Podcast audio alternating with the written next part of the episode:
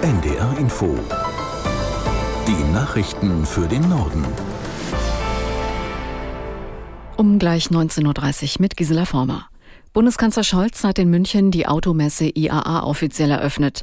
Dabei warb er erneut für das Ziel, bis zum Jahr 2030 15 Millionen E-Autos auf deutsche Straßen zu bringen.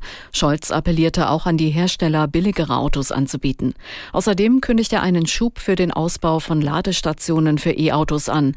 Laden müsse einfacher werden als tanken, so Scholz. Wir werden als erstes Land in Europa in den nächsten Wochen ein Gesetz auf den Weg bringen, mit, mit dem die Betreiber von fast allen Tankstellen dazu verpflichtet werden, Schnelllademöglichkeiten mit mindestens 150 Kilowatt für E-Autos bereitzustellen. Damit gehört Reichweitenangst bald endgültig der Vergangenheit an. Bundeskanzler Scholz.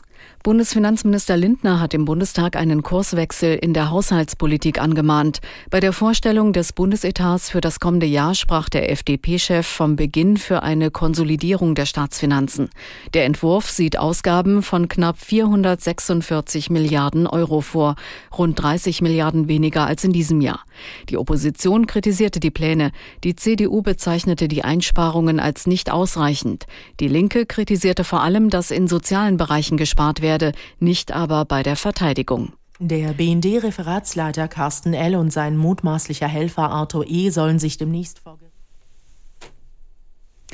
in der sogenannten BND-Maulwurf-Affäre gibt es eine neue Entwicklung. Nach Recherchen von NDR, WDR und Süddeutscher Zeitung erhebt der Generalbundesanwalt Anklage gegen einen BND-Mitarbeiter sowie einen mutmaßlichen Komplizen.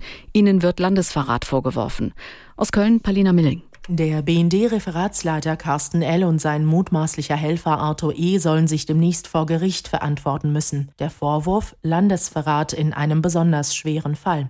Bei einer Verurteilung droht ihnen eine lebenslange Freiheitsstrafe. Der BND-Mitarbeiter Carsten L. soll geheime BND-Unterlagen an den russischen Inlandsgeheimdienst FSB weitergegeben haben.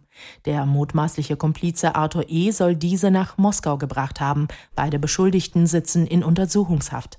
Bundesverkehrsminister Wissing begrüßt Überlegungen in Frankreich für ein landesweites ÖPNV-Angebot nach dem Vorbild des Deutschlandtickets. Präsident Macron hat eine entsprechende Initiative angekündigt. Aus Berlin Jim Bob Nikschas. Von einem großen Signal für ein modernes ÖPNV-Angebot spricht Volker Wissing in einem Post in den sozialen Medien. Dass der französische Präsident Macron nun auch ein landesweit gültiges Ticket für Bus und Bahn einführen will, nimmt Wissing zum Anlass, erneut für einen einfacheren Grenzverkehr zu werben.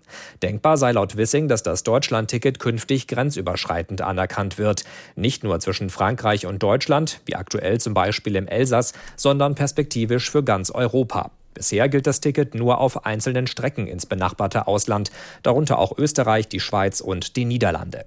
Das waren die Nachrichten.